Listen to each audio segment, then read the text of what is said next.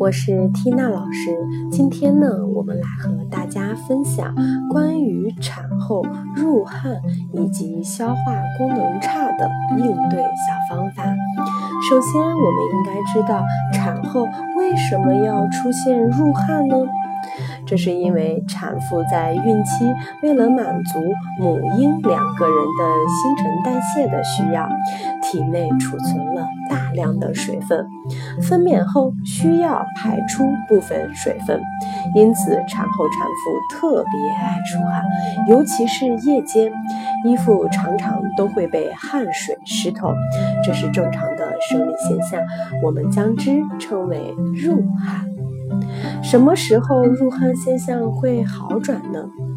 一般这种爱出汗的现象在产后一周会自行好转。出现入汗时，我们怎么护理？汗水浸湿衣服后，要及时替换干净的衣物，避免湿气入侵，并且使用干毛巾来进行擦拭。由于生产时出汗较多，产后一到两天，产妇会常常感到口渴、食欲不佳。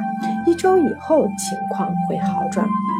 再加上产妇在产乳期长时间卧床，活动小，肠蠕动减慢，产妇产后食物多半又是流食和甜食，纤维素比较少，所以产妇容易出现腹胀、便秘和消化不良。生产时，产妇用力向下压迫支经脉，也容易发生痔疮。整个消化功能的恢复大约需要一至两周。那么，我们怎么去帮助我们的身体尽早恢复呢？来增加食欲。首先，对于顺产无侧切的产妇来说，我们基本上是要求她产后六到七个小时坐起，十二个小时后自己能到厕所大小便，二十四个小时可下床活动。如果外阴有侧切及手术伤口的产妇，那么不宜过早过多的活动，一般在三天内来做轻度活动，等到伤口不感到疼痛，再开始进行产后形体恢复操的训练，一般大约为产后十五天。早下床有利于子宫的复旧和恶露的排出，增加膀胱和排尿功能的迅速恢复，以减少泌尿系统的感染，促进肠蠕动，也能增进食欲，减少便秘的发生。早下床、早活动有利于产妇的尽快恢复。那么，在顺产或者是剖腹产的过程中，我们都要求这个产妇应该及时排尿。